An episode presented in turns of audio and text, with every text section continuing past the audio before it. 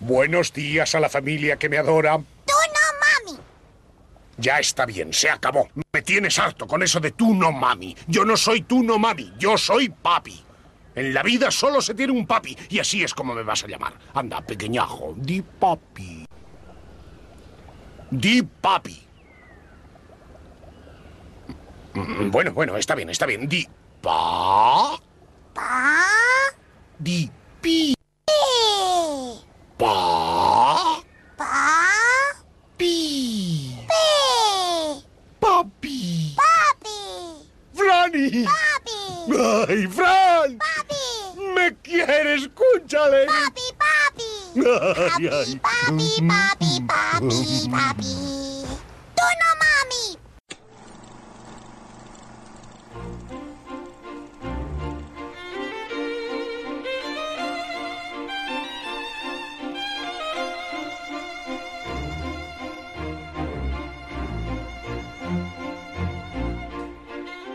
El acomodador con Ali Trujillo.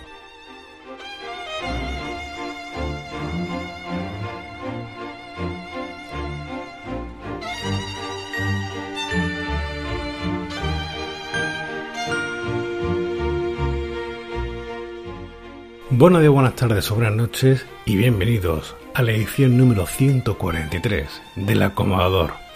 En primer lugar, muchísimas gracias por seguir ahí. Mis disculpas por hacer un programa algo más tardío de normal, pero es que las labores de pañales del pequeño acomodador, pues como que el caballero a la hora de grabar el programa es cuando más activo está y cuesta dormirlo. Entonces hay que hacerlo entre hueco y hueco y hasta que la cosa se estabilice no sé cuándo podré publicar programas, pero se harán.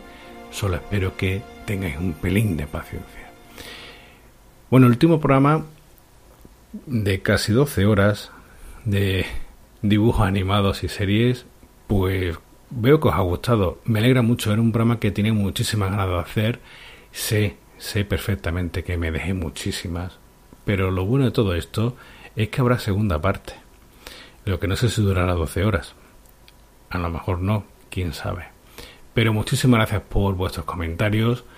Y ya sabéis que podéis escuchar el programa tanto en iVoox como en iTunes, como en Spotify.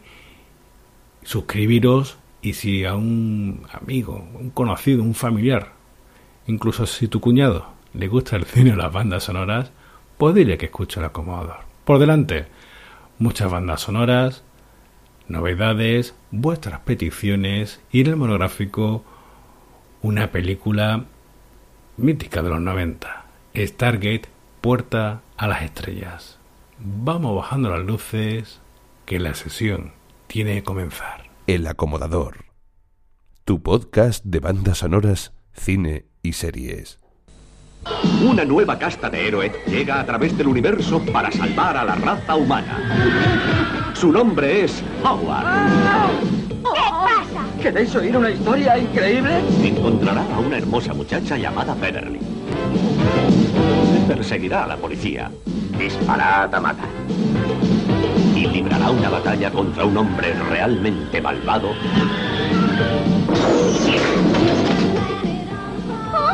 Cuando el porvenir de la Tierra pende de un hilo.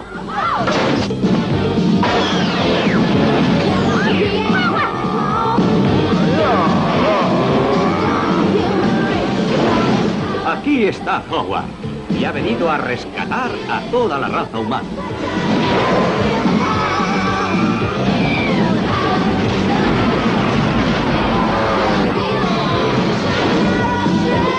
Conozca a Howard. Es aventurero, luchador, un héroe.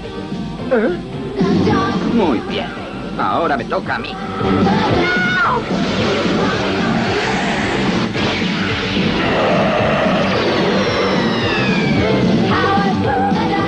Cuando el mundo necesita un héroe, solo un tipo acepta el reto. Howard, una nueva comedia de aventuras de George Lucas.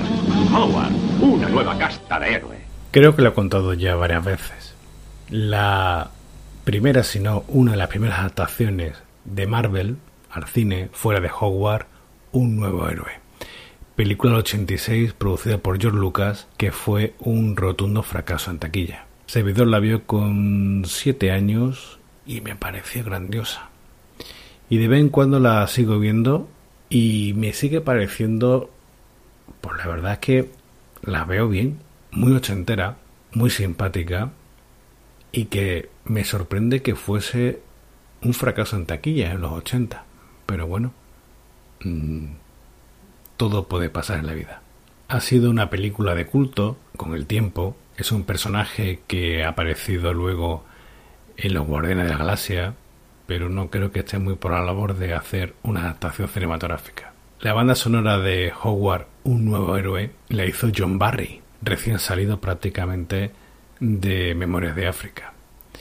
Y la compañía Entrada acaba de hacer una nueva versión expandida, creo que de dos discos, que es fantástica. Y vamos a escuchar la música que suena en esa escena en la que Howard el Pato y la preciosa Leah Thompson, todo un amor de juventud, van en ese ultraligero.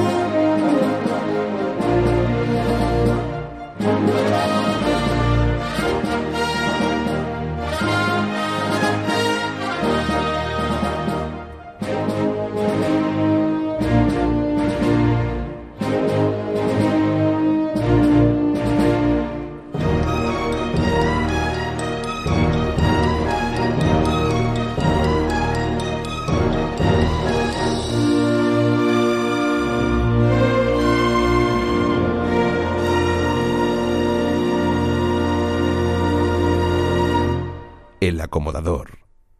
Tu podcast de bandas sonoras, cine y series. Y comenzamos revisitando Cristal Oscuro.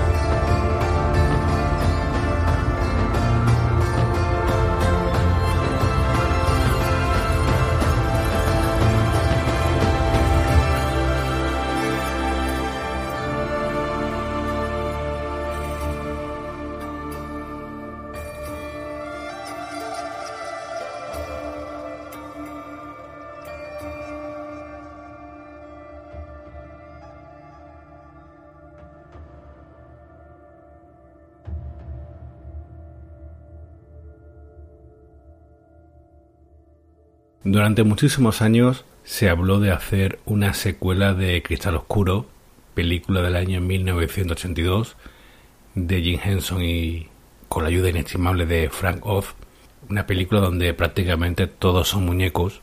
Tenéis un monográfico, creo que fue de, de los primeros, una película que fue un fracaso en cierto modo, cuando realmente desborda magia. Como decía, durante muchísimos años se habló de hacer una secuela, no se llevó a cabo, hasta que llegó a Netflix y dijeron, bueno, en vez de hacer una película, vamos a hacerlo bien, una serie. ¿Cuánto cuesta? X, ese X era 70 millones de dólares.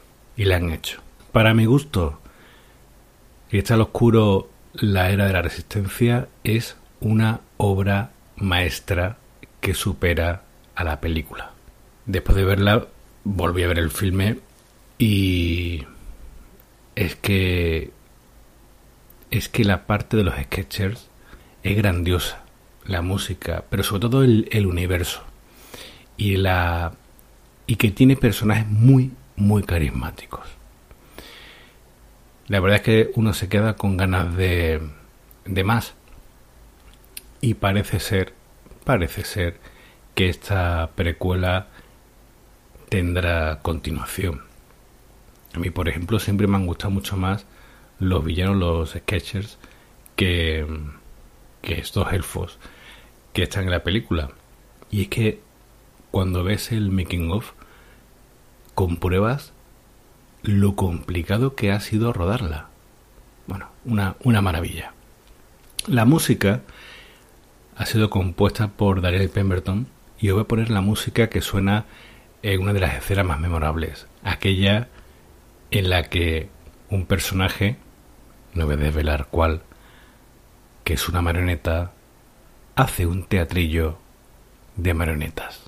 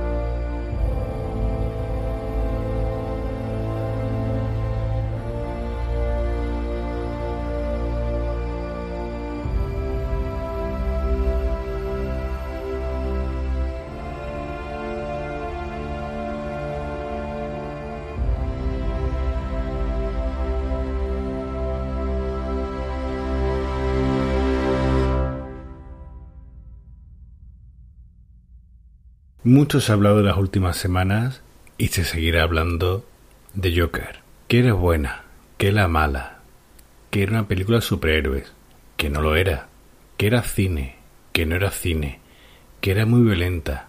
A mis 40 años he tomado una decisión. Quiero saber poco de las películas, porque cada vez entre los trailers, que cuentan mucho, y Twitter, creo que se quita ciertas sorpresas de, de lo que se ve. Aparte de que las opiniones como los culos, todos tenemos una. Y a los que a uno le puede parecer muy bien, a otro le puede parecer muy mal y es muy respetable. Lo que ya no está tan bien es el hecho de convertirte en un ultra y que mi opinión es la mejor y lo demás es una mierda. Martin Scorsese es un magnífico, por no decir magistral director. Decir que el Joker no es cine, bueno, ¿y qué es el cine? ¿Que una película de superhéroes no es cine?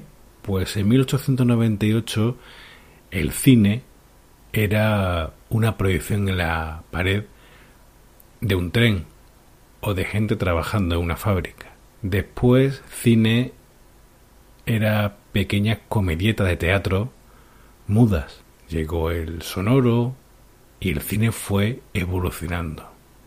¿Qué es el cine? Pues no deja de ser un entretenimiento. Hay gente que le entretiene Joker, fantástico. Hay gente que no, pues fantástico también. Pero eso no significa que sea una, una basura. Servidor cuando dice que algo es una basura, lo es para mí, pero si para ti lo, es la octava maravilla del mundo, pues fantástico. Mm, es que no tengo yo ningún dogma de fe. Así que, por favor, simplemente disfruta del cine. Bueno, yo no sé si Joaquín Phoenix se llevará el Oscar o no. Dicen que la actuación está muy bien. También dicen que la película, si no llega a ponerse el nombre de Joker, también podría ser una buena adaptación inspirada de Taxi Driver y El Rey de la Comedia, ambas de Scorsese. Lo que está muy bien es su banda sonora, compuesta por Hildur Guanotir. Esto es Call Me Joker.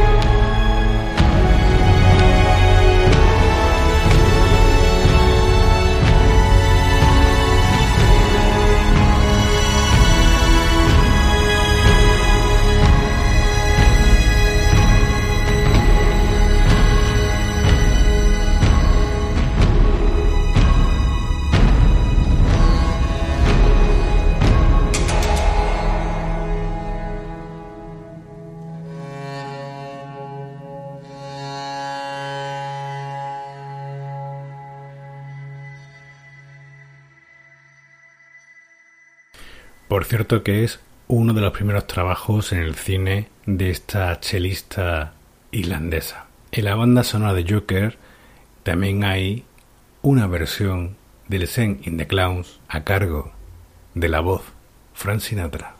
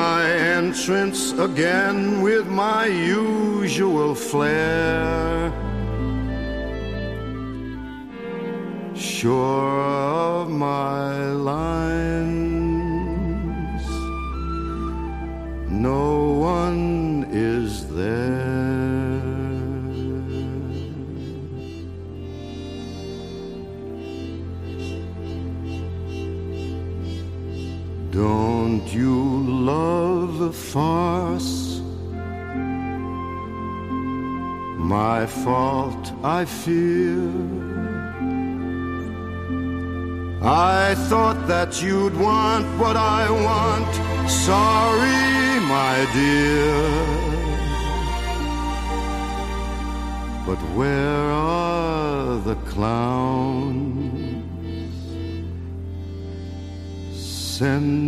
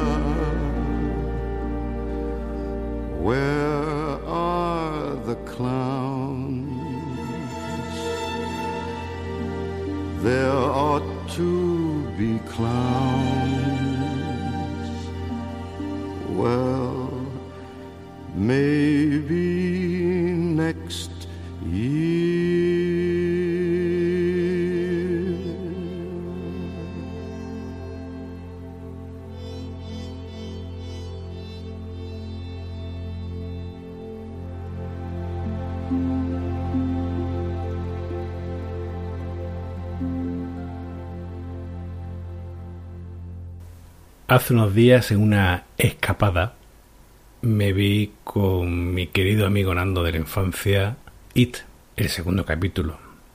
Una pequeña tradición porque la primera parte, mejor dicho, la primera adaptación, la de 1990, la vimos juntos, al igual que It, la primera parte, también la vimos juntos para rememorar a Pennywise. En esta segunda parte, pues mira, la película está bien, me gustó más la primera. Debo reconocer que me gustaría revisionar la miniserie de Tim Curry. Lo que sí me sorprendió esta segunda parte es que encontré algunos efectos especiales digitales un tanto cantosos y que el montaje era un tanto extraño a veces.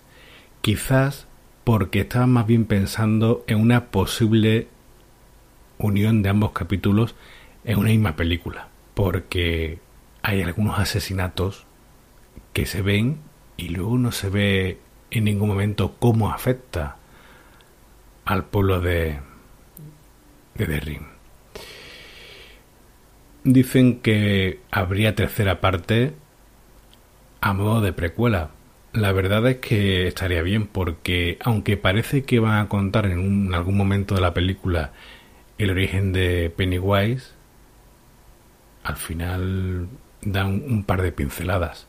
Y todo hay que decirlo, para aparecer solo 10-12 minutos, está bien. Es decir, que está bien que de 165 aparecer 12, creo que lo que aparece Pennywise, pues mira, no, no está mal. Aunque me sorprendió más en la primera y el final chirría. Pero bueno, opiniones de, uno. Pero bueno, he de decir que no está que no está mal. La banda sonora ha sido de nuevo compuesta por Benjamin Wolfish y esto se llama 27 Years Later.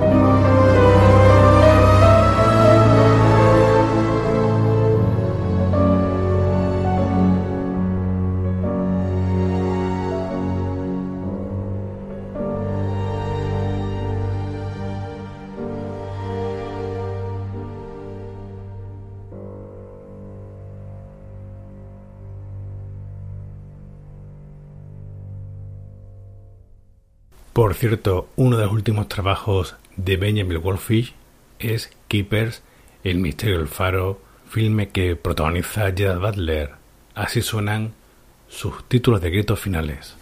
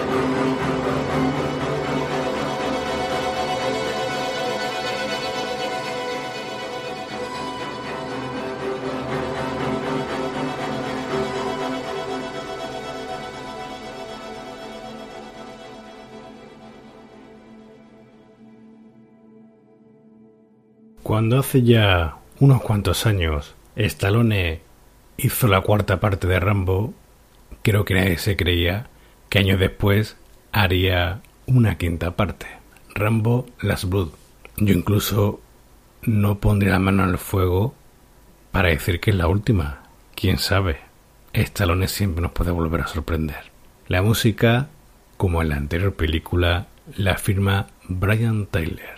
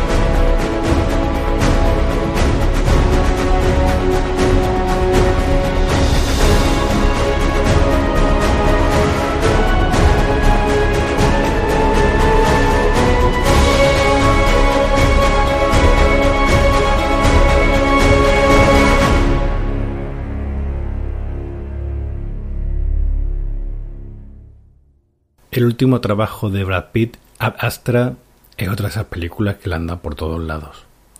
Da por todos lados porque dicen que es mejor que 2001, mejor que Interestelar y otros que dicen que es una basura. Me remito a lo dicho antes en la presentación de Joker. La música, la banda sonora, ha sido firmada por un compositor que en los últimos años ha dado muy buenos trabajos, Max Richter. Esto se llama To the Stars.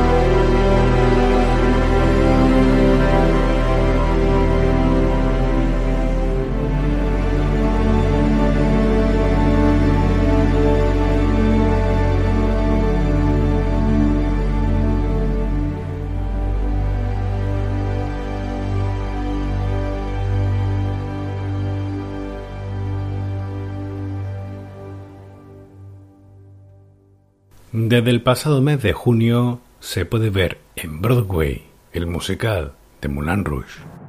All you need is love. You're being ridiculous. All you need is love. Just one night. Give me just one night. There's no way, cause you can't pay. In the name of love. One night in the name of love. You crazy fool. I won't give in to you. It's so easy. All you have to do is fall in love. Love hurts. All you have to do is play the game. Love scars. All you have to do is take on me. No, no, no, it ain't me. Take me on. No, no,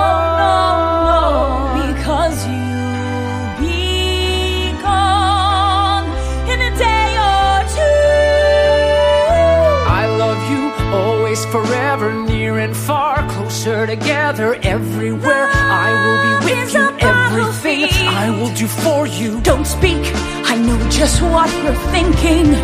So please stop explaining. Don't tell me cause it hurts. Open up your eyes, then you realize here I stand with my everlasting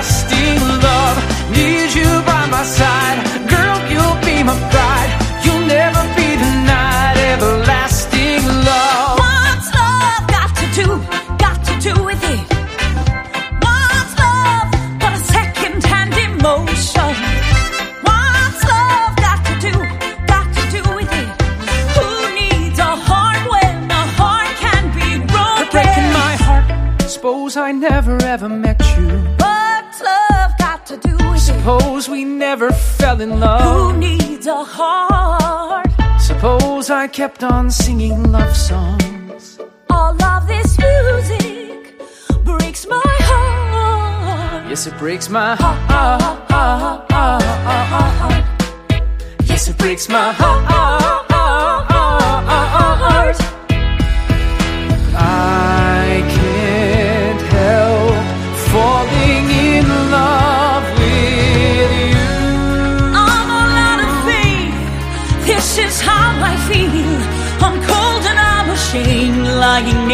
On the floor.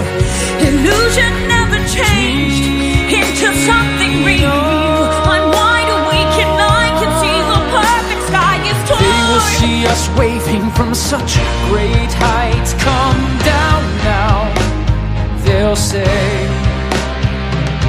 Everything looks perfect from far away. Come down now, but we'll stay.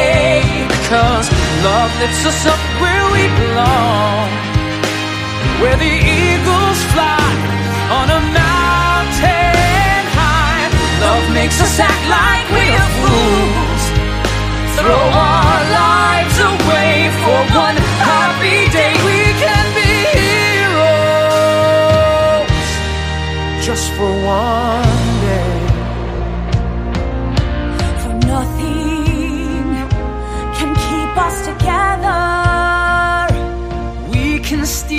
time just for one day. We can be heroes forever and ever. We can be lovers just for one day. We can be heroes forever and ever.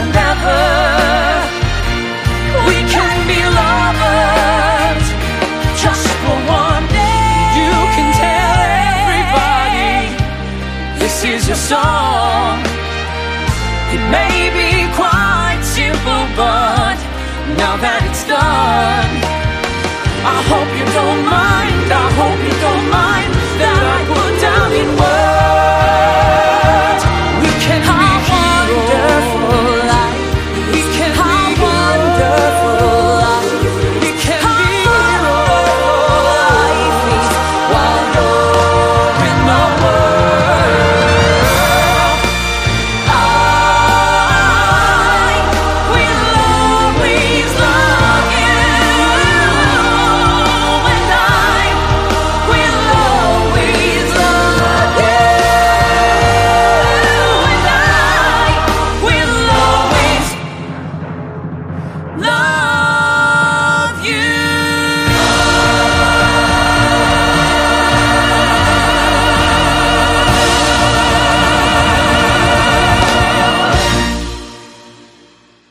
Aquí va Your Song.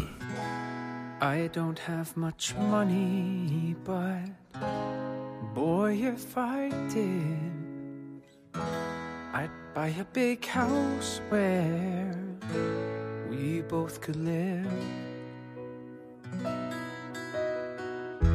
If I was a sculptor, but then again, no, or a man who makes potions in a traveling show. Oh, I, I know it's not much, but it's the best I can do. My gift is my song, and this one's for you. And you can tell everybody this is your song. It may be quite simple, but now that it's done, I hope you don't mind. I hope you don't mind that I put down in words how wonderful life is while you're in the world.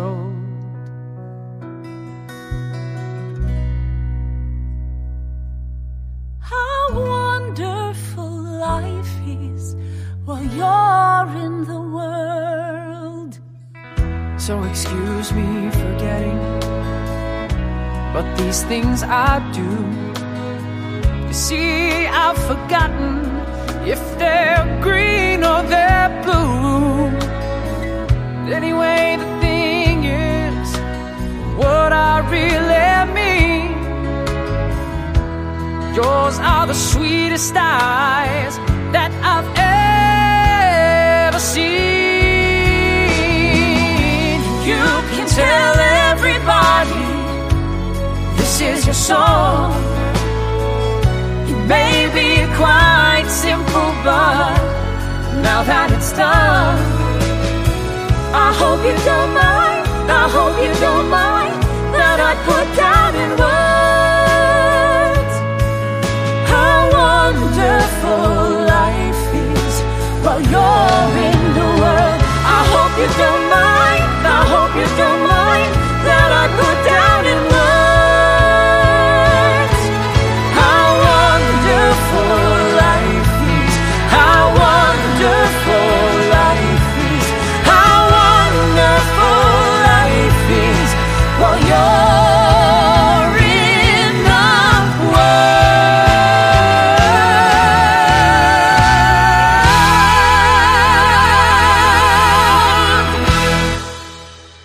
Muchos recordaréis un tipo que ha vendido millones de discos y que por desgracia para muchos quedará como la broma, la caricatura que se le hizo en el programa de Alfonso Arús al ataque con el hijo tocando la guitarra y gritando. Todo hay que decir que era muy especial.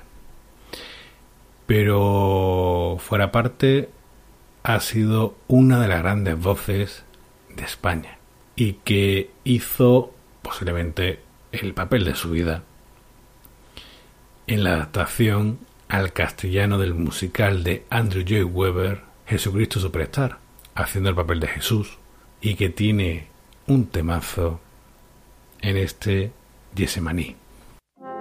Hoy nadie velará por mí, Pedro Juan. Ninguno me acompañará, Pedro Juan.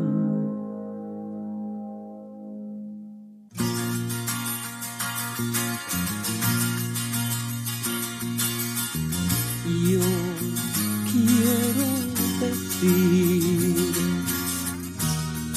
si puedo pedir que apartes de mí este cáliz ya no deseo su amargura. Ahora quema y yo he cambiado y no sé por qué he empezado. Yo tenía fe. Cuando comencé, ahora estoy triste y cansado. Mi camino de tres años me parece que son treinta y que más puede un hombre hacer si he de morir que se cumpla todo lo que tú quieres de mí. Deja que me odien que me claven en su cruz. Yo quiero ver yo quiero ver mi Dios yo quiero ver yo quiero ver mi Dios. Quiero saber quiero saber Señor. Quiero saber quiero saber Señor. Si he de morir dime si es porque de ser mejor de lo que fui. Dime si mi vida con la muerte de cumplir. Yo quiero ver yo quiero ver mi Dios. Yo quiero ver yo quiero ver mi Dios. Quiero saber quiero saber Señor. Quiero saber quiero saber Señor. Con morir que voy a conseguir. Al morir que voy a conseguir. Quiero saber quiero saber Señor. Quiero saber quiero saber Señor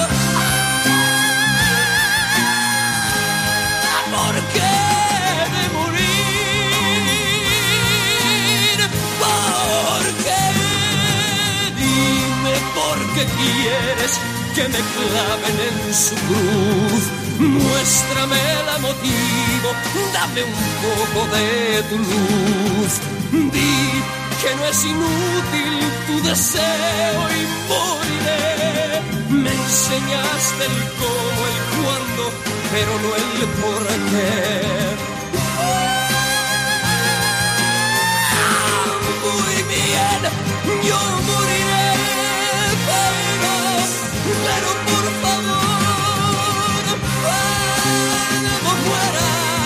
cuando muera, mírame,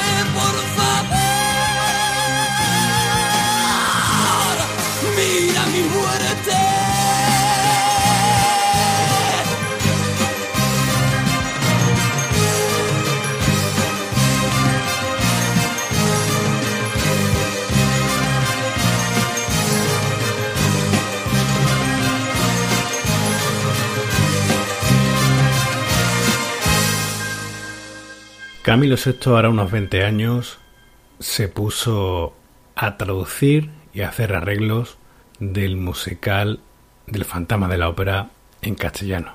Grabó un disco pagado por él y cuando lo presentó, porque llegó incluso a presentarlo en televisión con Jesús Hermida, cuando lo iba a poner a la venta, aparecieron unos abogados y le dijeron ¿dónde están sus derechos para Andrew Joy Weber?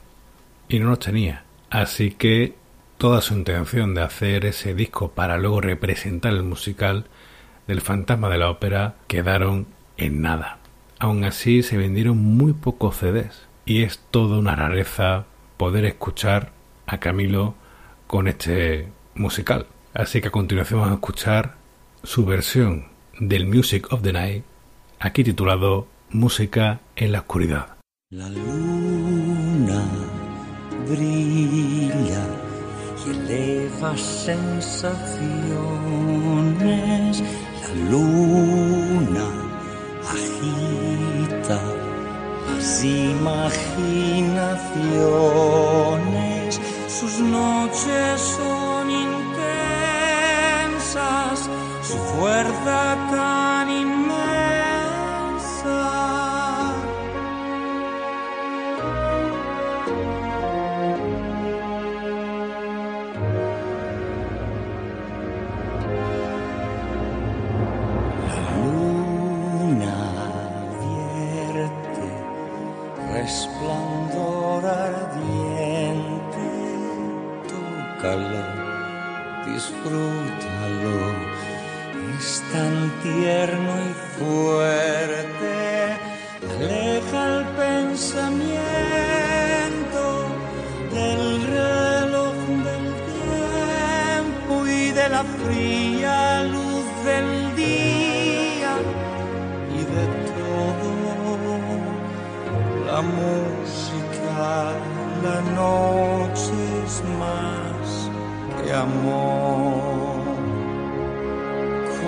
los ojos cerrados, ríndete y entrégate y comparte conmigo el más allá.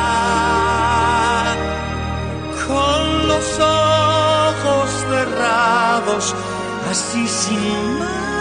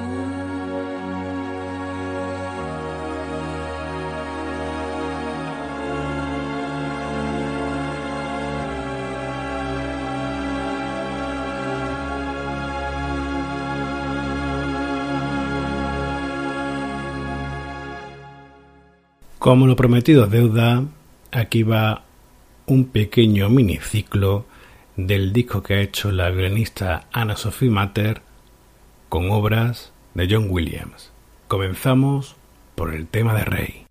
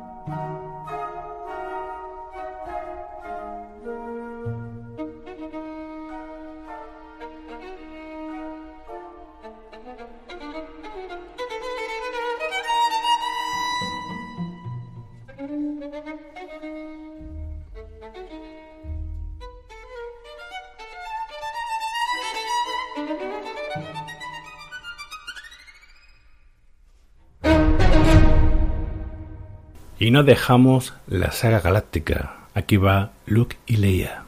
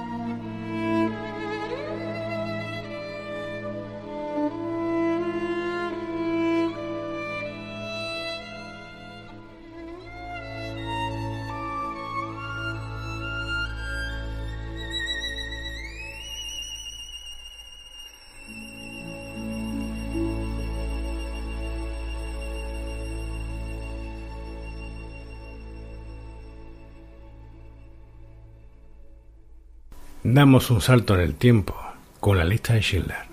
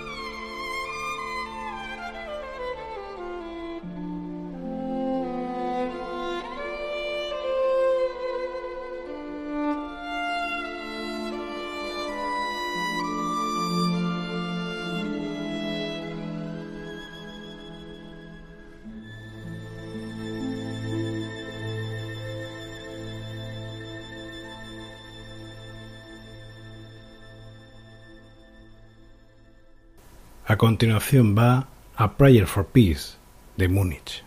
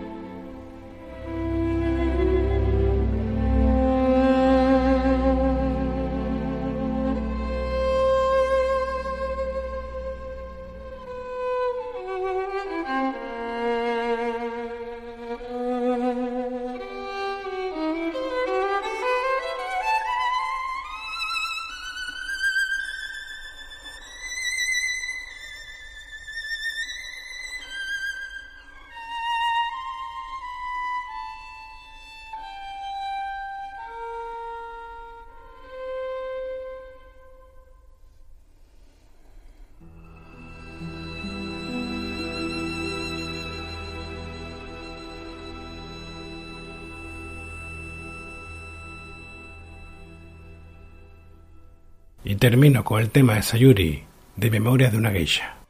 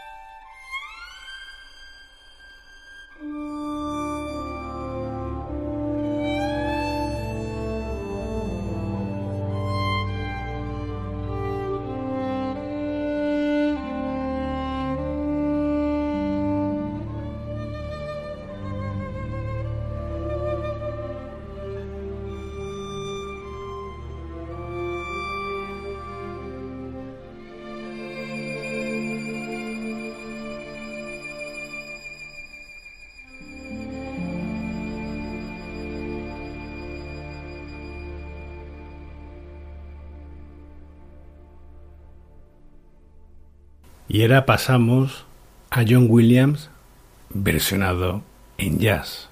Ha atrevido David Hellbock. Así suena el tema de Tiburón.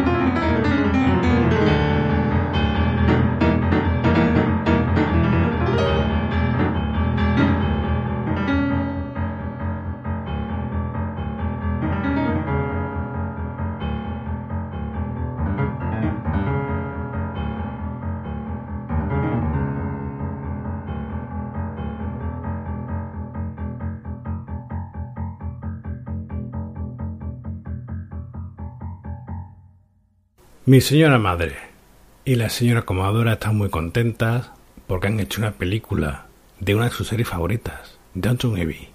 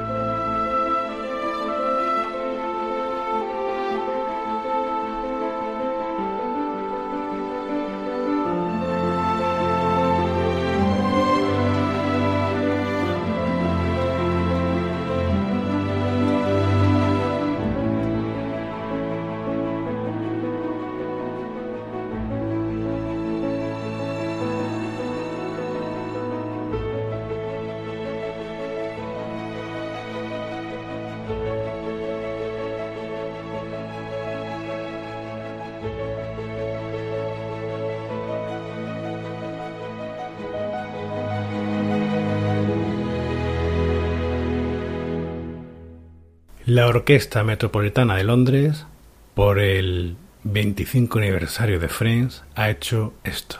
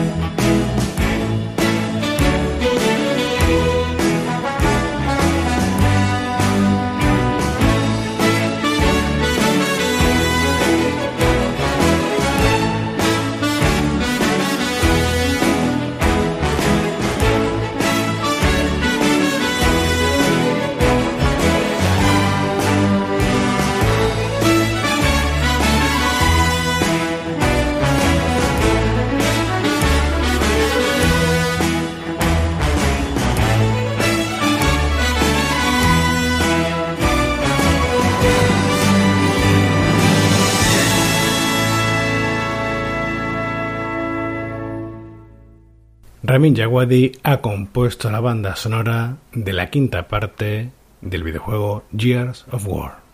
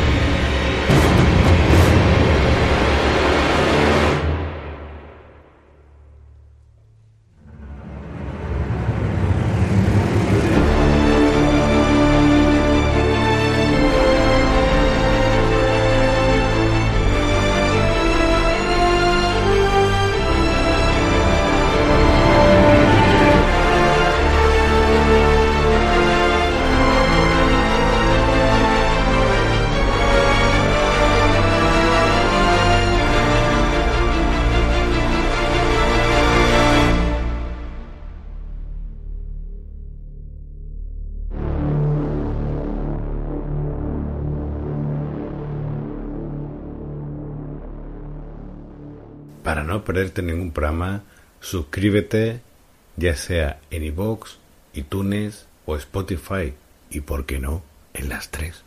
Y para cualquier duda, consulta o petición, el nuevo correo es elacomodador arroba elacomodador.org y por supuesto también Twitter, acomodador el.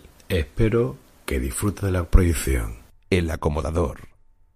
Tu podcast de bandas sonoras, cine y series. Vamos con las peticiones. La primera es de una banda sonora que ya hemos escuchado antes, de la nueva serie de Cristal Oscuro. Pide un tema y pongo el principal, José Ramos.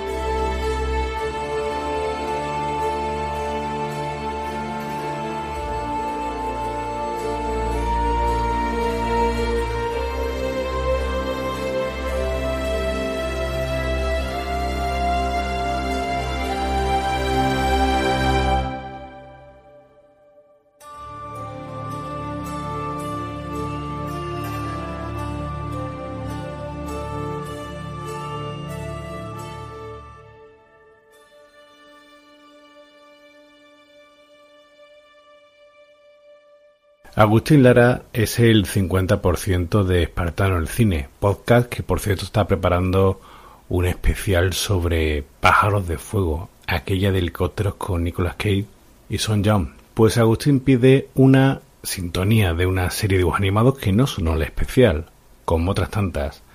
La firmó Joe Perry, de Aerosmith y es de la serie Spider-Man que se emitió hace unos años.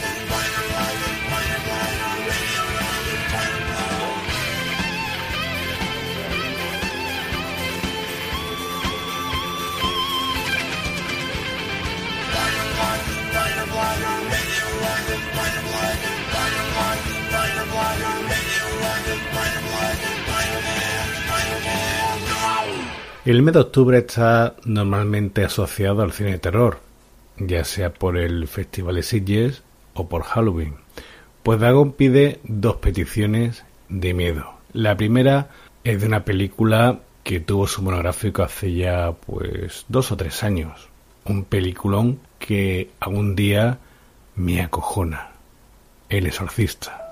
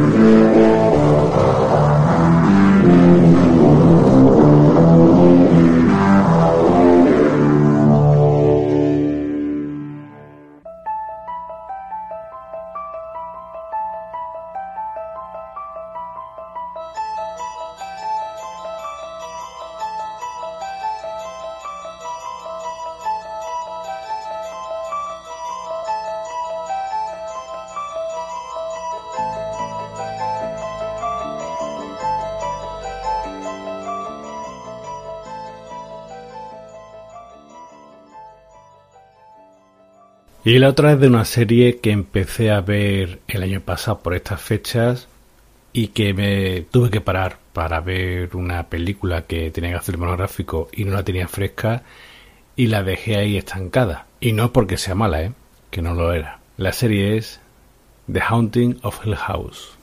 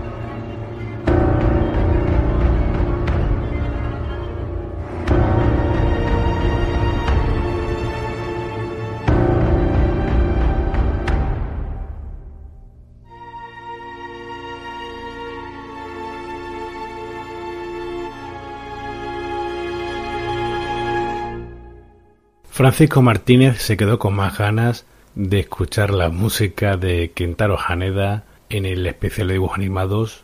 Kentaro Haneda que hizo la música de Sherlock Holmes. Esta pieza se llama Scotland Yard Patrol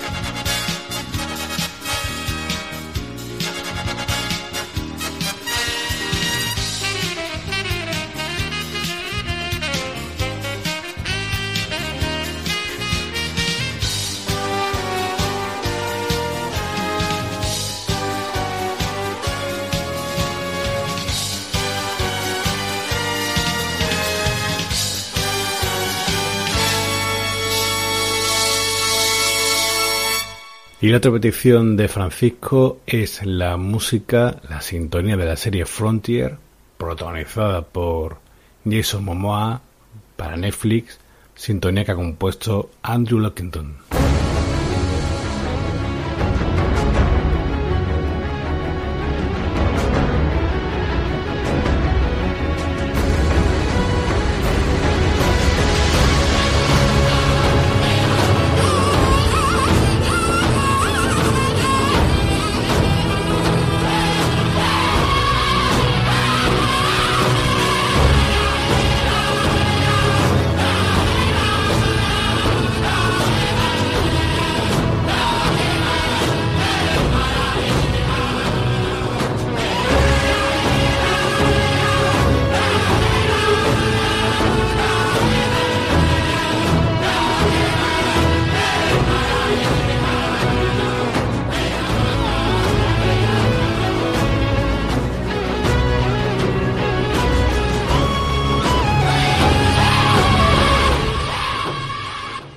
El Nowhere to Run de Arnold McCuller, que suena en la memorable de Warriors, en la petición de Juan Vicente Molina.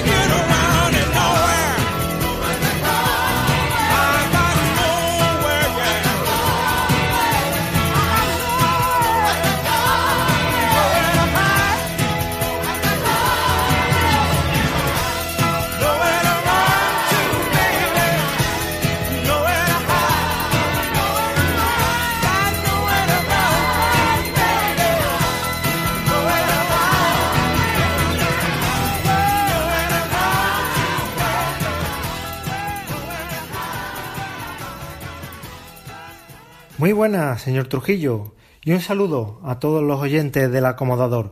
Soy José Pigner y en esta ocasión me he animado a hacer un audio comentario para darte las gracias por este último programa en el cual nos hemos montado en el DeLorean para volver a nuestra infancia y recordar series que forman parte de nuestra vida. Un gran programa que la verdad hay momentos que tocan la fibra sensible que llegan incluso a emocionar con esos recuerdos del pasado. Pedirte para este nuevo programa un tema de Alan Silvestri de la película de la Canon Delta Force, el tema Rescue. Muchas gracias, a seguir así y un saludo.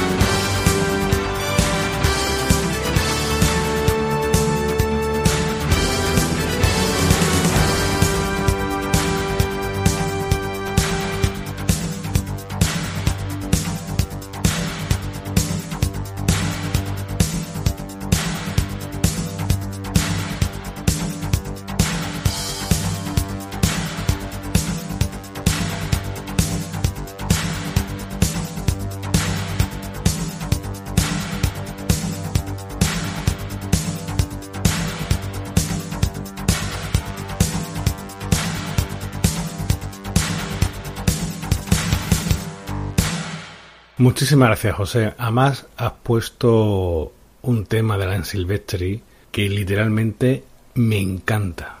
La película me parece súper entretenida y me parece un temazo. Y a colación digo que Fran Beltrán en su podcast del Secreto del Pentagrama ha hecho una especial sobre música de la canon que no podéis perder. Y hablando de Fran, que está preparando un programa sobre Rambo, pues ha hecho dos peticiones para ir calentando el ambiente. El primero es No Power Night Attack de Jerry Goldsmith para Acorralado.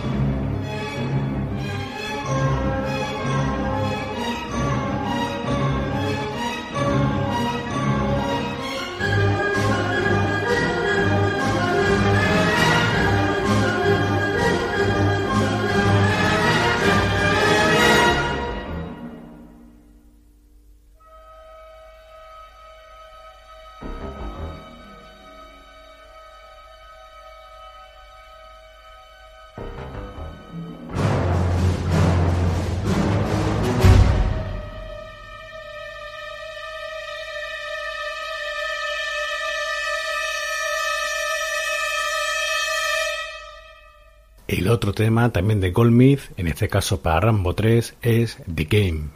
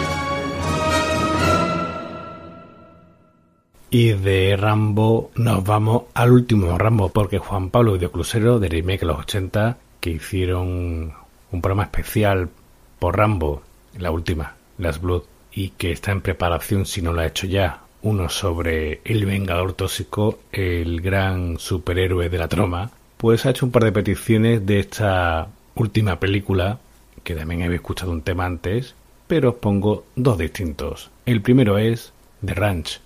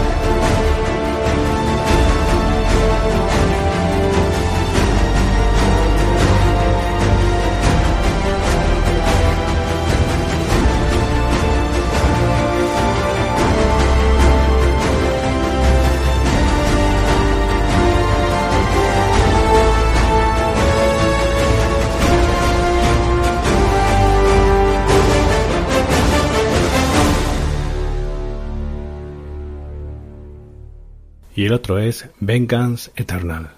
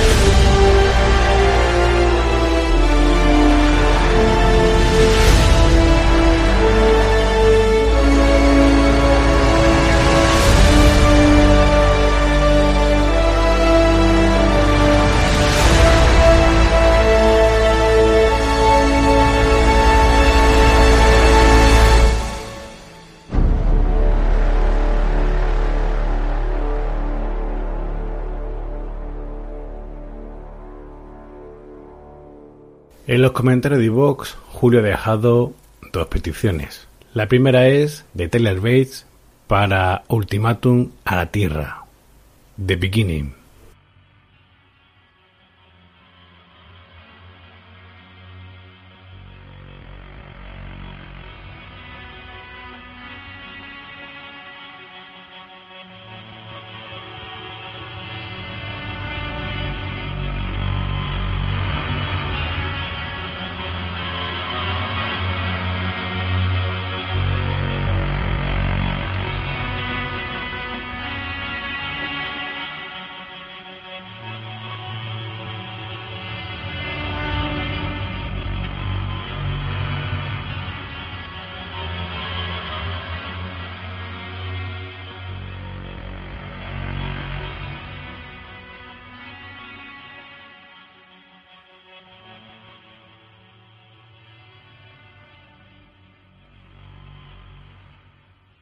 Y la otra casualmente es A New Beginning de Alex Somers para la película Capitán Fantástico.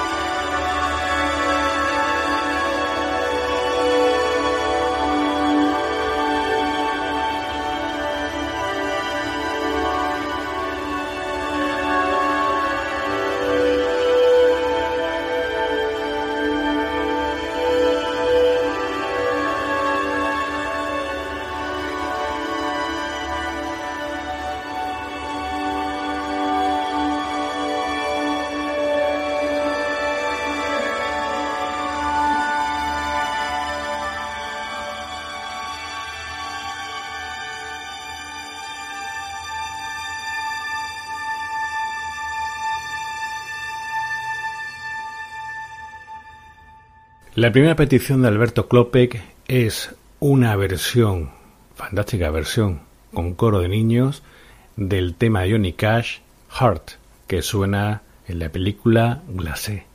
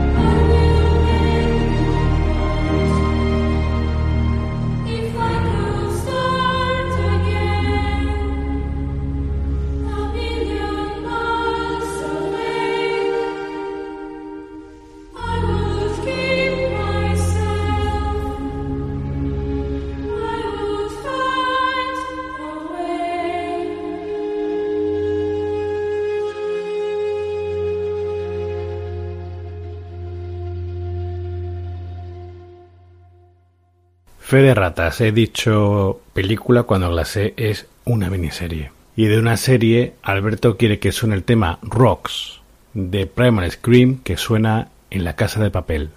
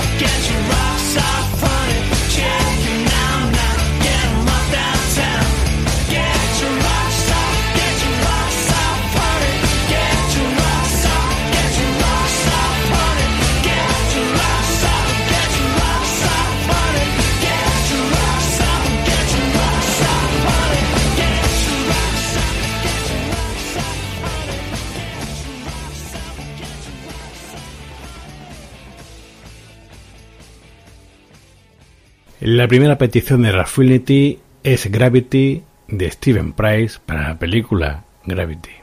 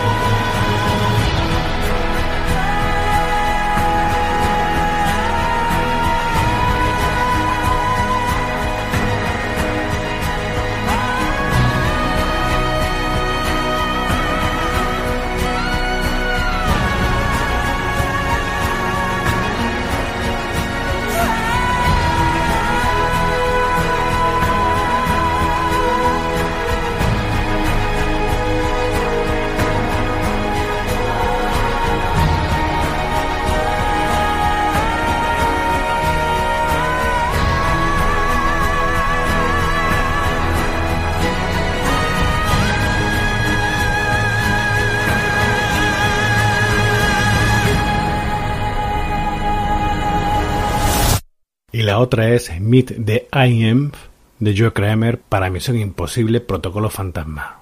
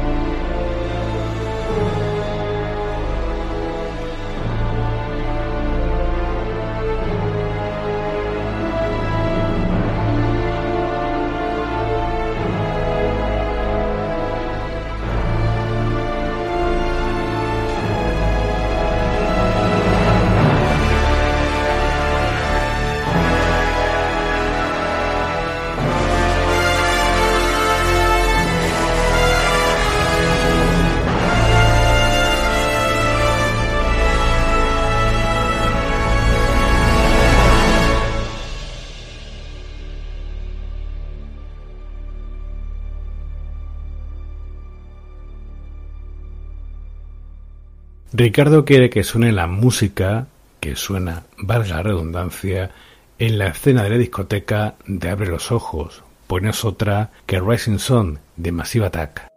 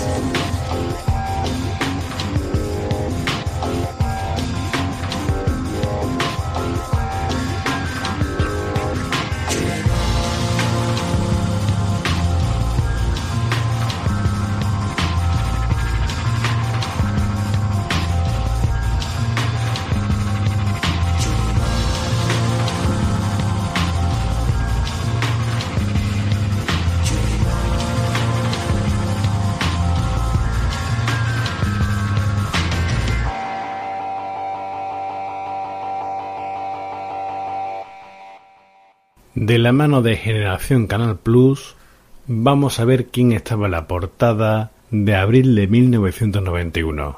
Y no era otra que Arma Letal.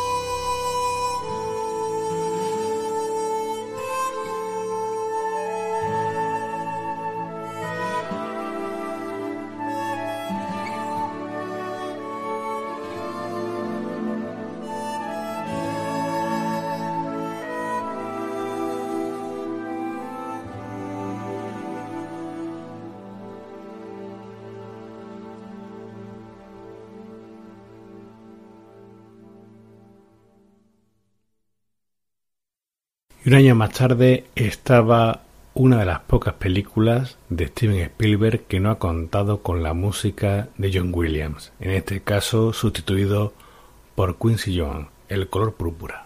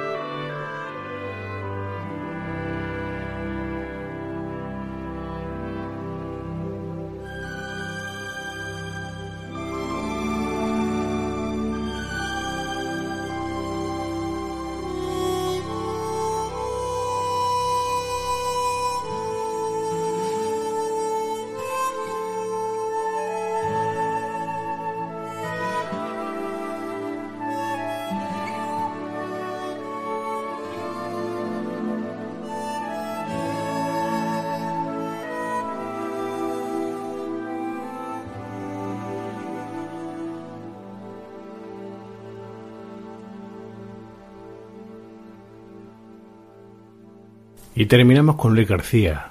Quiere que suene el tema de Moby Porcelain que se hizo mundialmente conocido en la playa.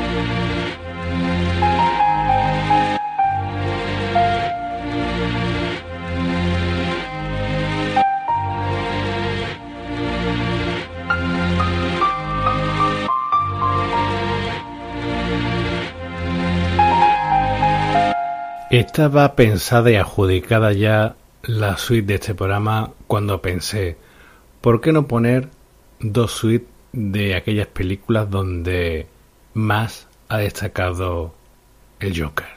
La primera es del Batman de Tim Burton, año 1989, con Jack Nicholson como el Joker.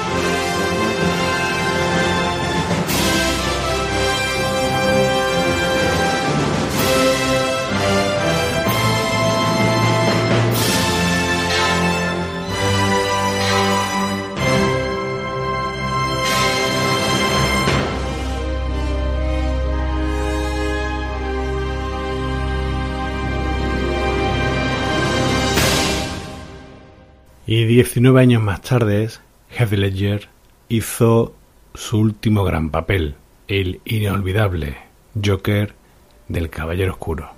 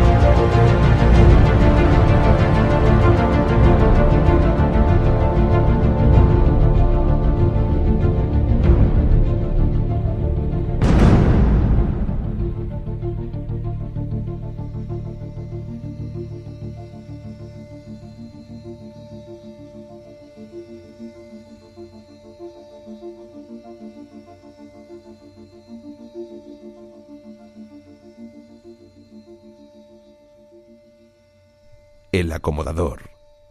Tu podcast de bandas sonoras, cine y series. En los próximos minutos os invito a un viaje muy especial a través de Stargate, puerta a las estrellas.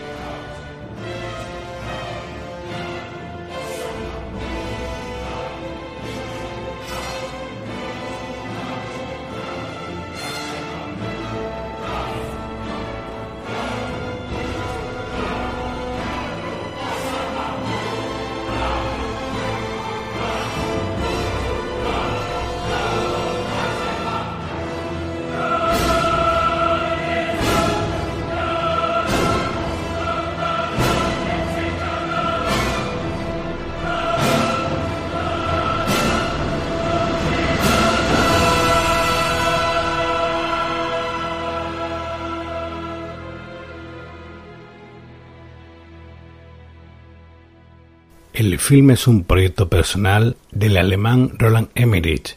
Hoy día es más bien conocido por su Independence Day, Godzilla y demás películas catastróficas, pero como todos, tiene un pasado. Nacido en 1955, Roland, durante su niñez y adolescencia, viaja mucho a Norteamérica y se convierte en un gran amante de su cultura y su cine.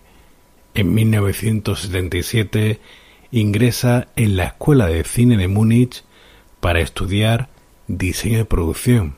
El doctor Daniel Jackson da una conferencia y en cuanto muestra su teoría de los orígenes de las pirámides, se va quedando solo. Todas las principales estructuras arquitectónicas de la época estaban recubiertas de detallados jeroglíficos. ¿Cuándo aceptará la comunidad académica el hecho de que los faraones de la cuarta dinastía no fueron los constructores de la gran pirámide? No, escuchen, en el interior de la pirámide, la estructura más increíble jamás erigida, no existe ni un solo signo gráfico. Doctor Jackson, ha olvidado mencionar que el coronel Weiss descubrió numerosas inscripciones con el nombre de Keops en el interior de la pirámide. Su descubrimiento fue un fraude. Espero que pueda demostrarlo. ¿Quién cree usted que construyó las pirámides? No tengo ni idea de quién las construyó, pero deberíamos... ¿Hombres de la Atlántida? ¿O marcianos, tal vez? La cuestión no es quién, sino cuándo fueron construidas. Todos sabemos que las nuevas pruebas geológicas han demostrado que la Esfinge data de una época muy anterior.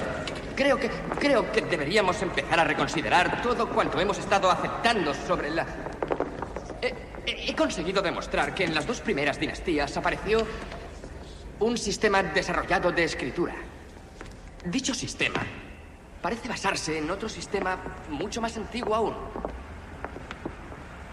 ¿Todo el mundo está invitado a algún almuerzo?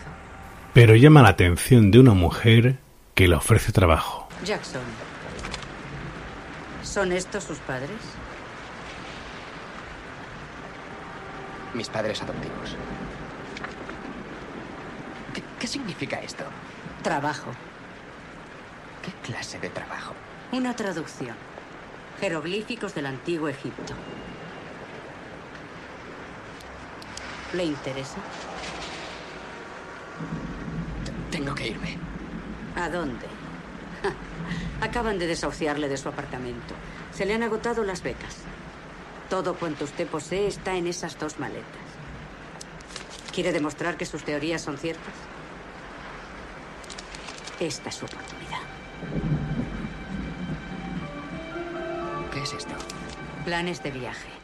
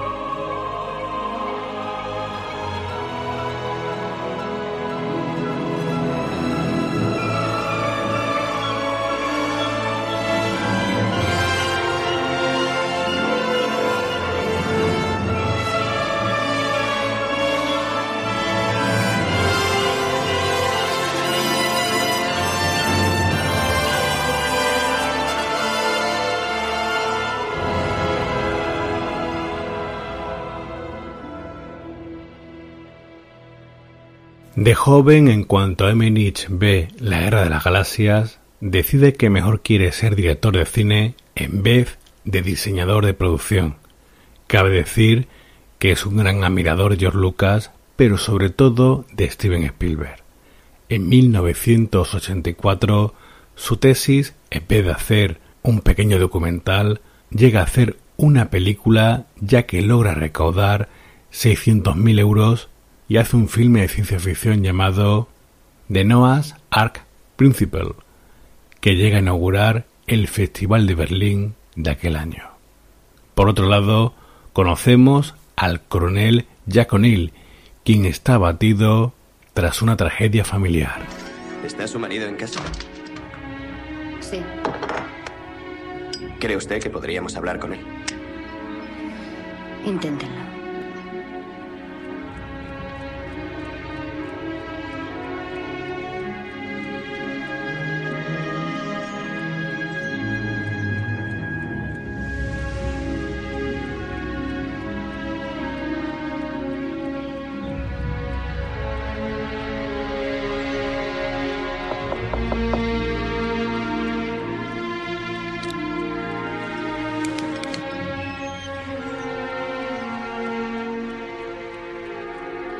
Disculpe, coronel O'Neill.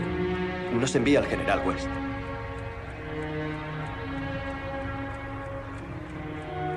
Señor,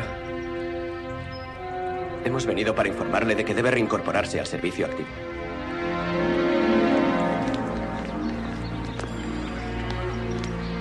Está hecho un desastre. ¿Qué le ha ocurrido? Su hijo murió. Se disparó un tiro accidentalmente.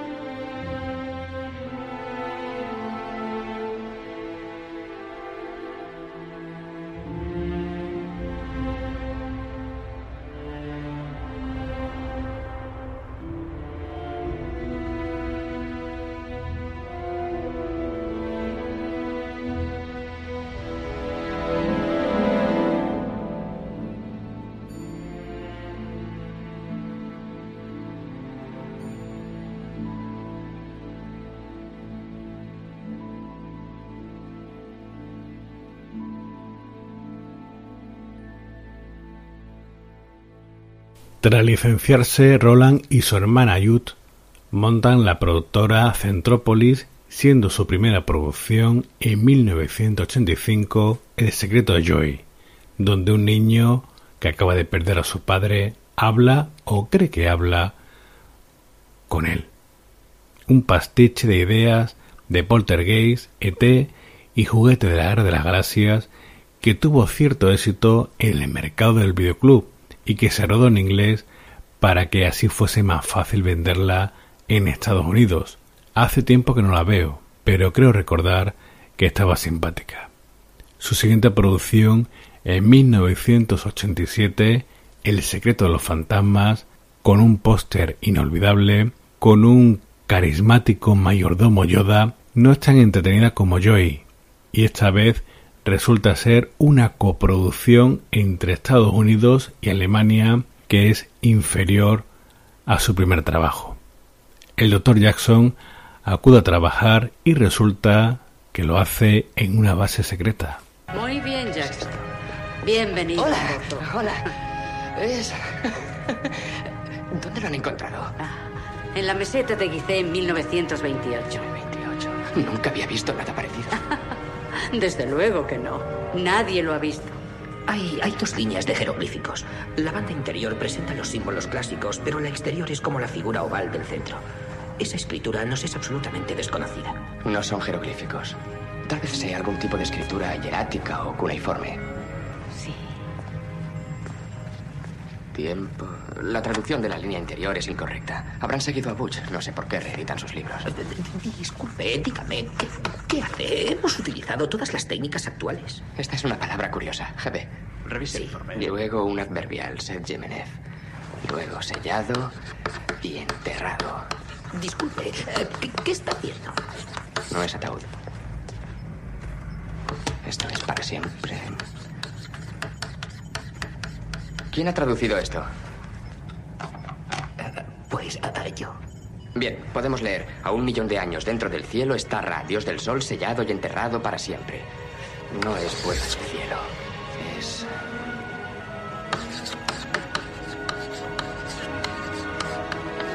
Stargate, puerta estelar.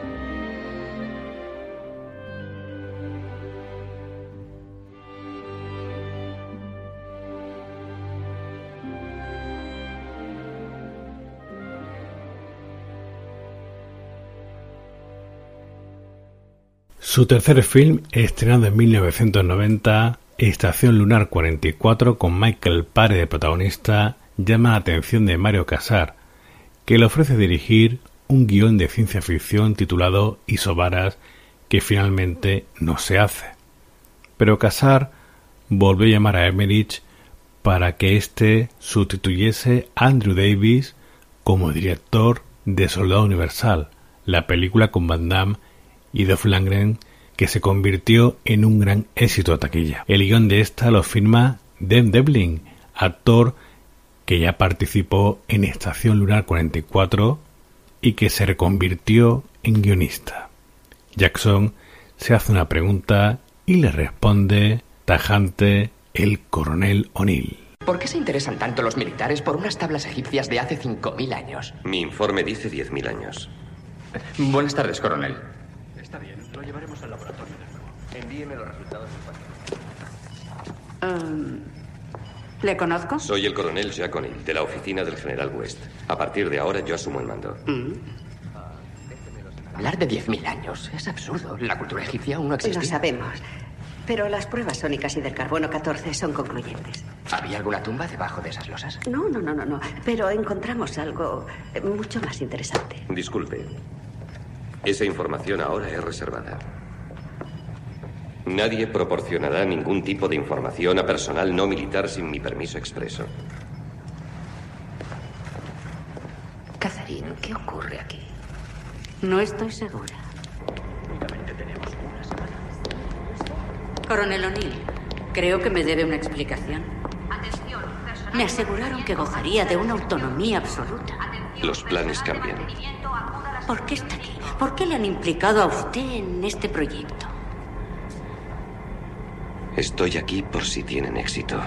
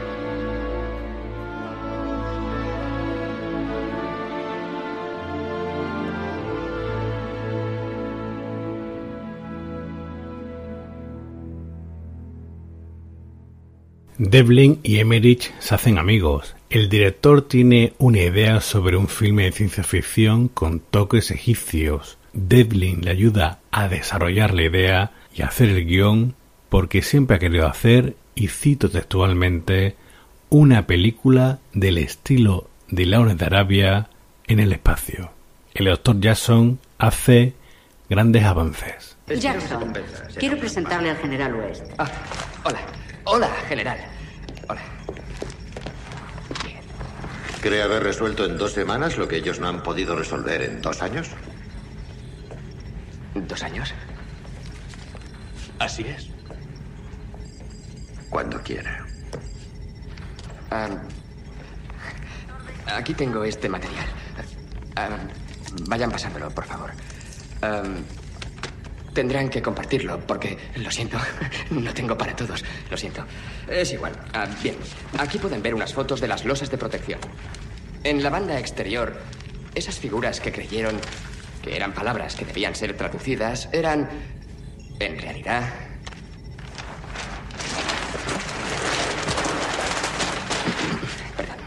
Eran en realidad constelaciones.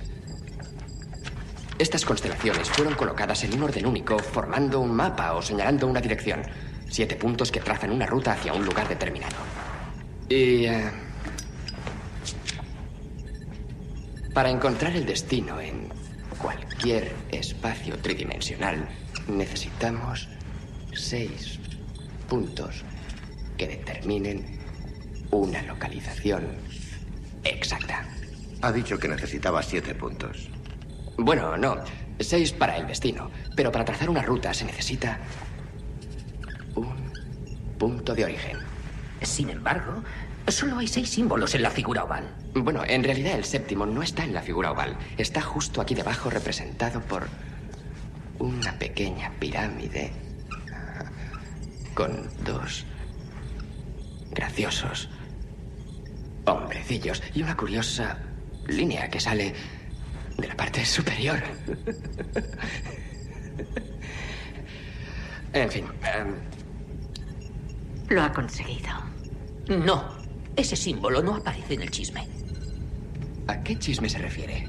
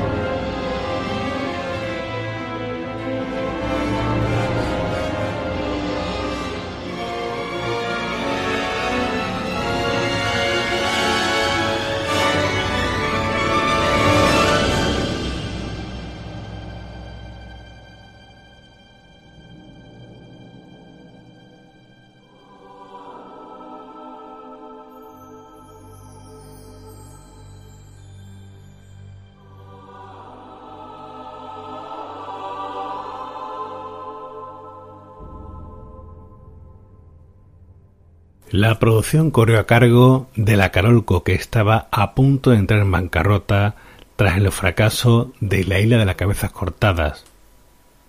También participaron el estudio Canal Plus que había comenzado una política de coproducciones con Hollywood donde tuvo éxitos como Terminator 2 o JFK y también la productora de Merich, Centropolis. El presupuesto que pusieron fue de 55 millones de dólares. Jackson encuentra el símbolo perdido. ¡Eh, eh, eh! ¡No haga eso! Dos figuras, una a cada lado, rezando junto a una pirámide y el sol exactamente sobre ella. Es cierto. Y lo teníamos ante nuestros ojos. General West, Jackson acaba de identificar el séptimo símbolo.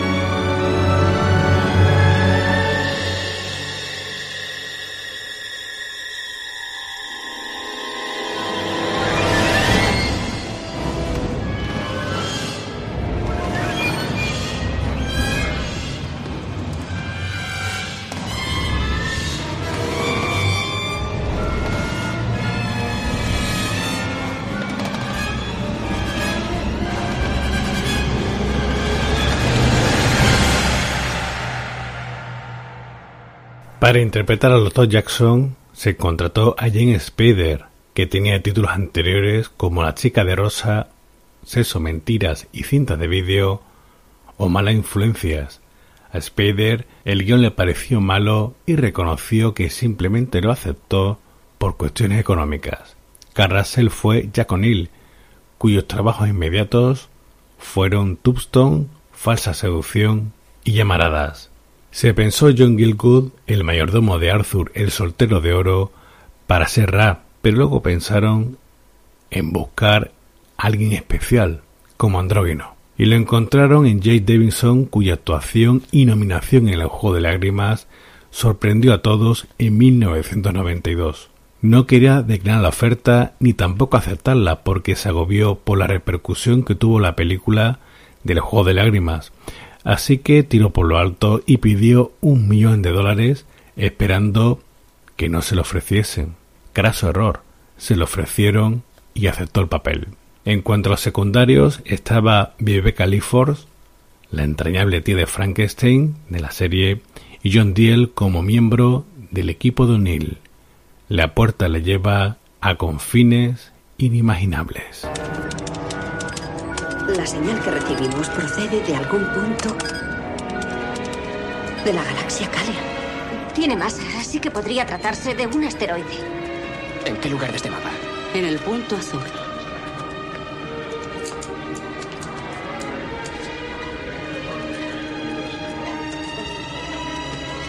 Así es, Jackson. Se encuentra al otro lado del universo conocido.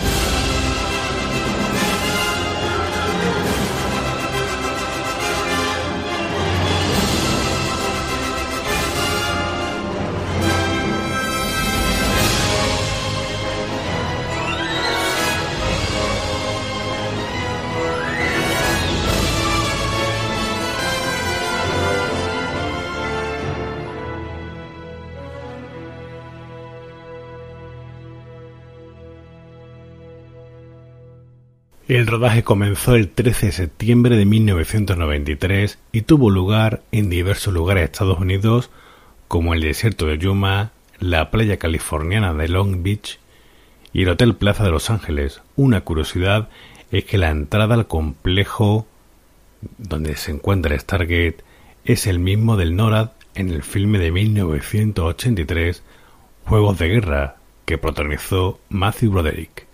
Antes de pasar la puerta, se envía un robot que envía información de ese nuevo lugar. Esa es la información que nos ha enviado el vehículo explorador. Amplíe el umbral de sensibilidad. Congele y aumente la imagen. Puede verse claramente el otro lado de la puerta. Sin duda ha servido como pasillo de comunicación entre nuestros mundos. Las lecturas indican que las atmósferas son similares. Presión barométrica, temperatura y lo más importante, oxígeno. Estas figuras son distintas. No concuerdan con los símbolos de nuestra puerta. Quizá por eso anulemos la misión. Este proyecto es inútil sin una expedición de reconocimiento. Una vez estemos al otro lado, tendríamos que descifrar los símbolos de su puerta para, digamos, llamar a casa y que la expedición pueda volver. A la vista de esta nueva información, no lo creo posible. Yo podría hacerlo.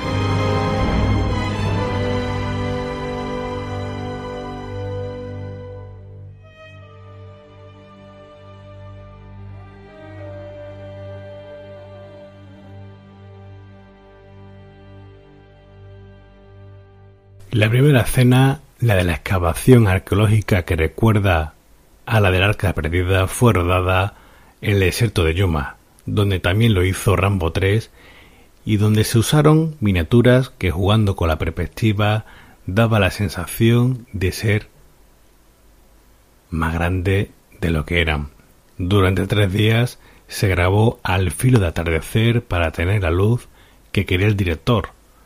Por limitación de presupuesto se pusieron palos con telas para que parecieran personas. El Stargate que se ve en esa escena originalmente era negro, pero en cámara quedaba como un neumático gigante, así que se decidió que se pintase en color plata. Cruzan la puerta y la primera en la frente. En cuanto acaben, lleve a todo el mundo dentro. Bien. Quiero que estén de vuelta antes de una hora. Usted también vendrá, ¿no? Señor. Jackson, empiece a trabajar en la puerta estelar. ¿Qué está tramando el coronel? No lo sé. Ne- necesito más tiempo. Aquí tiene que haber más construcciones. O alguna otra señal de civilización. Esa no es la misión de este viaje. Restablezca el contacto. No es tan sencillo. Esta es una réplica de la pirámide de Gizeh.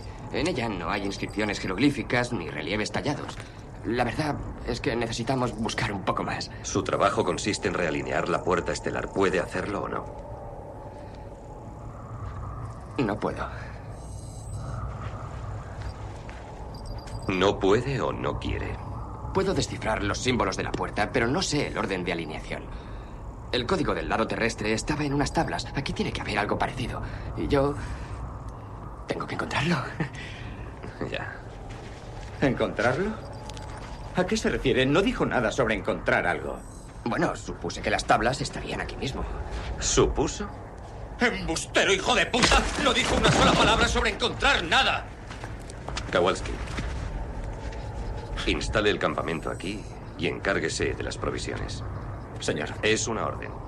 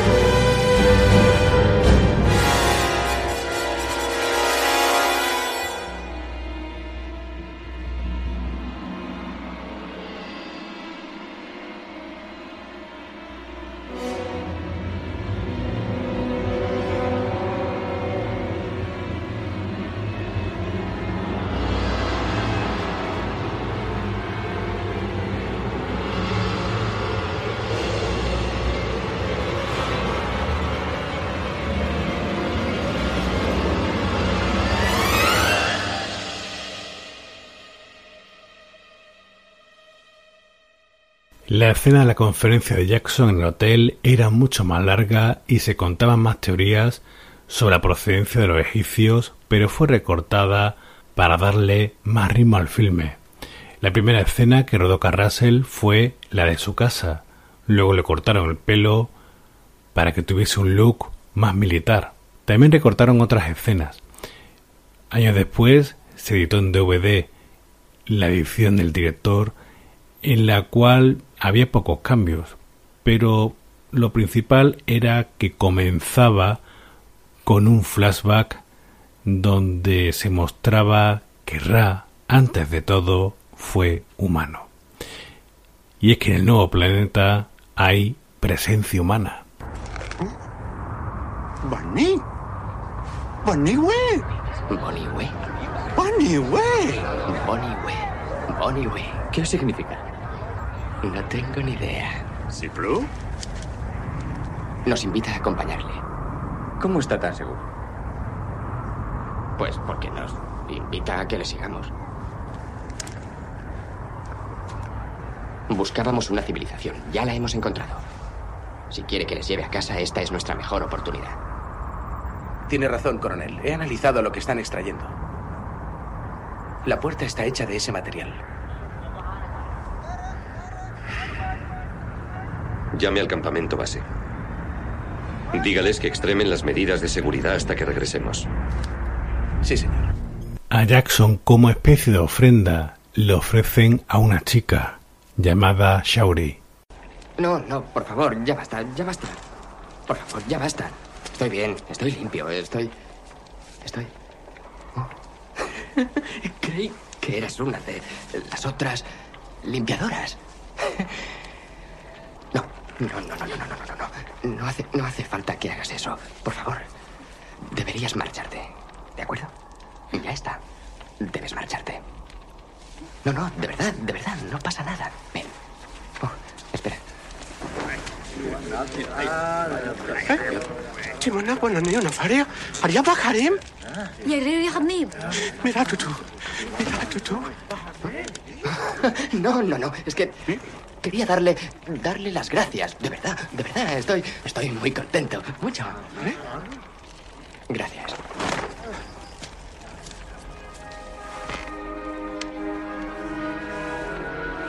Ah. Daniel. Daniel No, eh, yo soy. eh, Daniel. Yo soy Daniel. Shauri Shauri. Ah, verás, verás, hemos venido, hemos venido de esta pirámide. ¿Sabes? Hemos salido de la pirámide.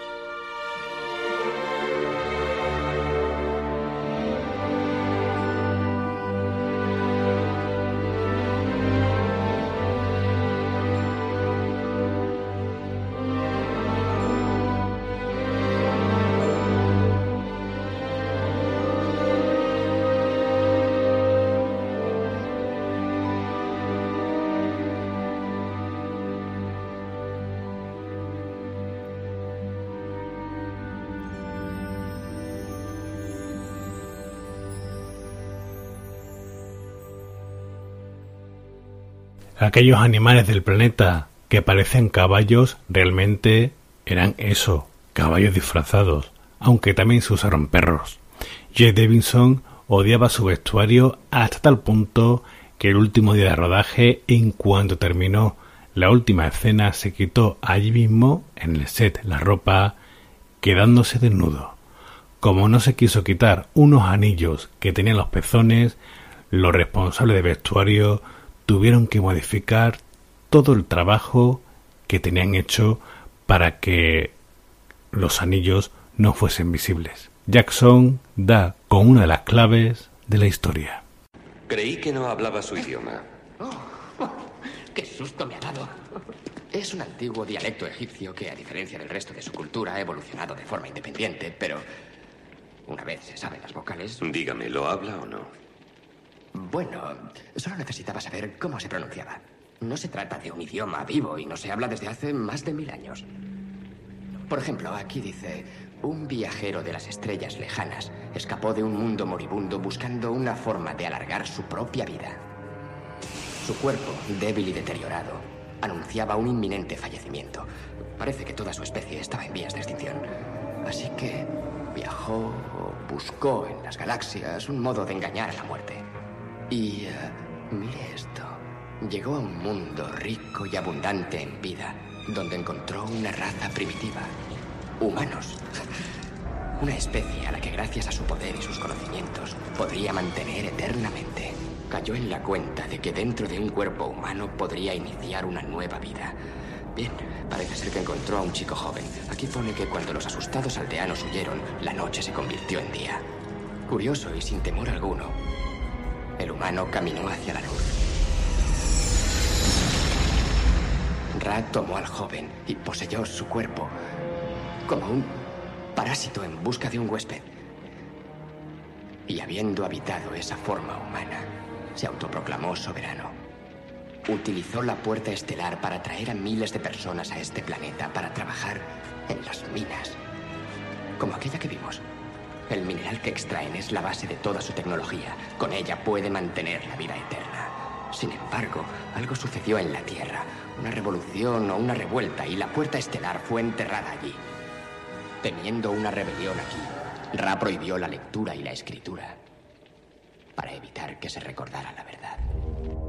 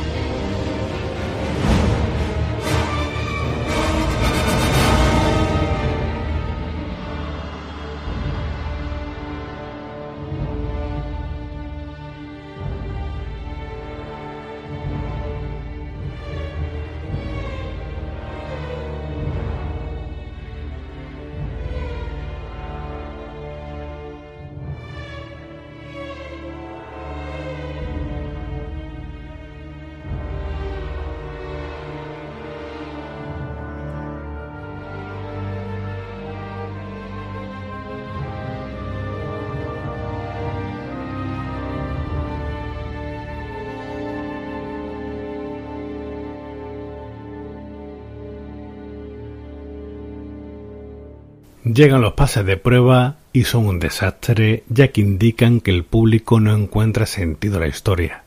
La solución del productor Mario Casar fue subtitular los diálogos de Ra y así encauzar con ellos la historia. Además, los espectadores no se creían que fuese un alienígena, por lo que en postproducción le añadieron el brillo de los ojos característico que se ve en ciertas escenas. Por cierto, de los efectos especiales, lo más complicado del filme de hacer fueron los anillos de teletransportación. Niños se suman a la causa contra Ra, pero a O'Neill no le gusta. ¿Qué le parece? No es que sean fuerzas especiales, pero tenían ganas de alistarse. Teniente, quíteles las armas antes de que se hagan daño. Señor. Y envíeles a sus casas. No tiene ningún sitio a donde ir. Además, su ayuda nos vendría muy bien. ¿Para qué? ¿Eh? ¿Para hacer qué?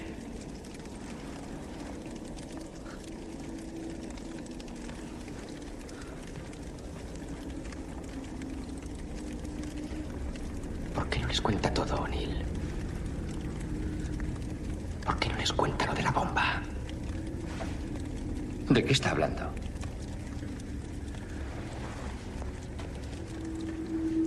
Mis órdenes eran precisas. Comprobar que no hubiera el menor indicio de peligro. Y de haberlo volar la puerta estelar. Bien, pues sí que lo hay. Ahora esa bomba la tiene Ram. Y mañana la enviará a la Tierra. Con un cargamento de ese mineral que extraen aquí. La detonación de ese chisme provocará una terrible explosión cien veces más destructiva de lo que es capaz esa bomba por sí sola. Interceptaré la bomba antes de que la envíe. ¿Por qué no se me informó? Porque no había ningún motivo para informarle, Kowalski. Además, el plan previsto era que usted volviera a la Tierra con Daniel. Yo me quedaría solo para volar la puerta estelar y eso es exactamente lo que haré. Es la puerta de la Tierra la que supone una amenaza. Esa es la que deberíamos anular. Estoy completamente de acuerdo. Pero dado que no sabe cómo hacernos volver, no tenemos esa opción, ¿no es así?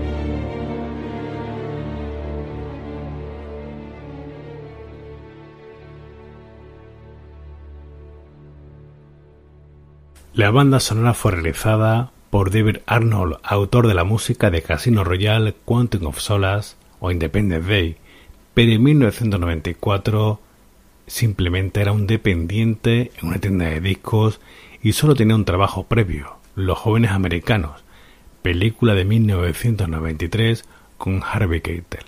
Emmerich y Devlin confiaron en él, aunque tenían dudas pero éstas se disiparon cuando escucharon las primeras notas que les presentó Arnold.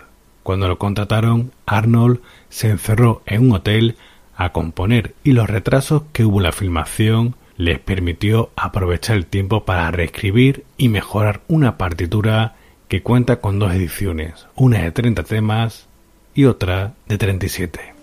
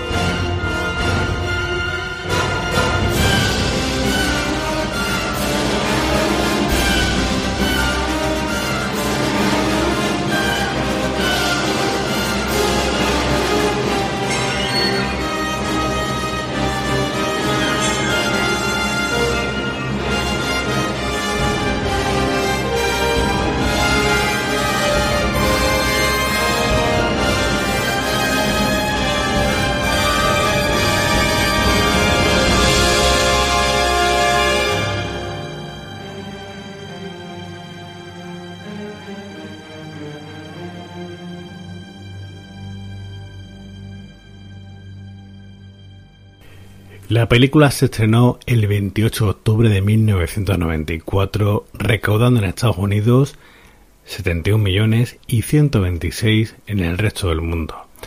Un año después, un profesor de instituto demandó a los productores por plagio, ya que según su opinión él escribió un texto muy similar y lo mandó en 1984 a la Fox, que desechó la idea, pero afirmó que Estudio Canal llegó a ver el guion, le copió ideas y pidió 140 millones de dólares de indemnización.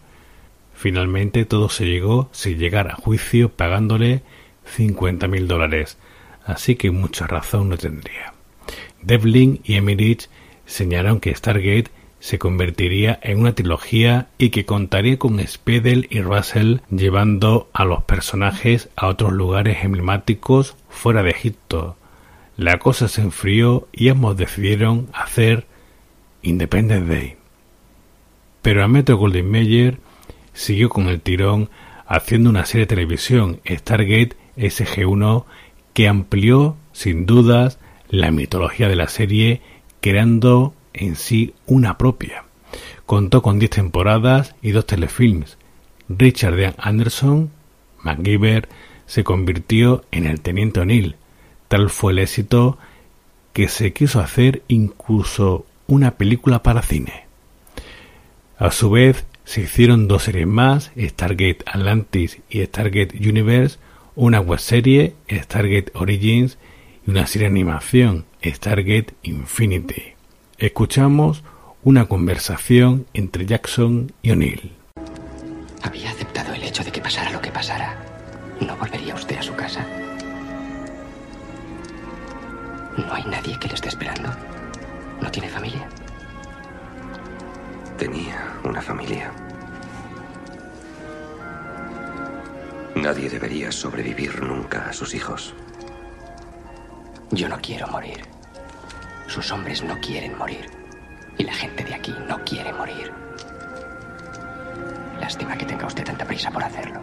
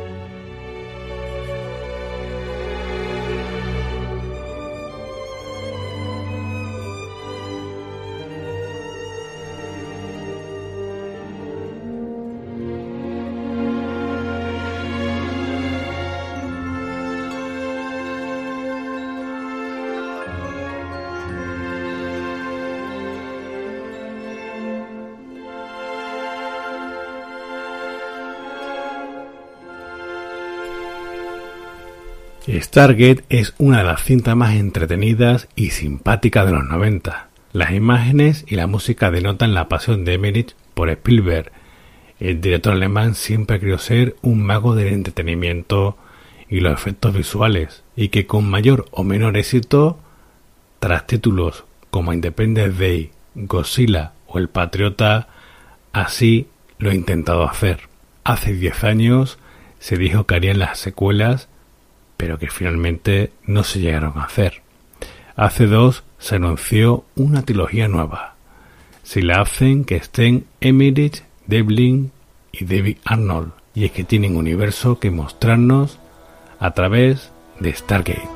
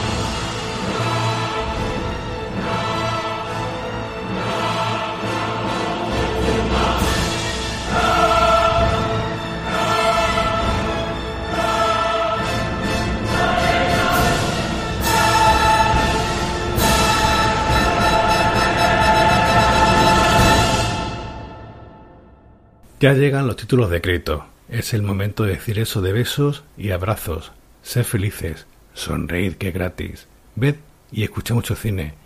Nos encontraremos pronto en un nuevo programa.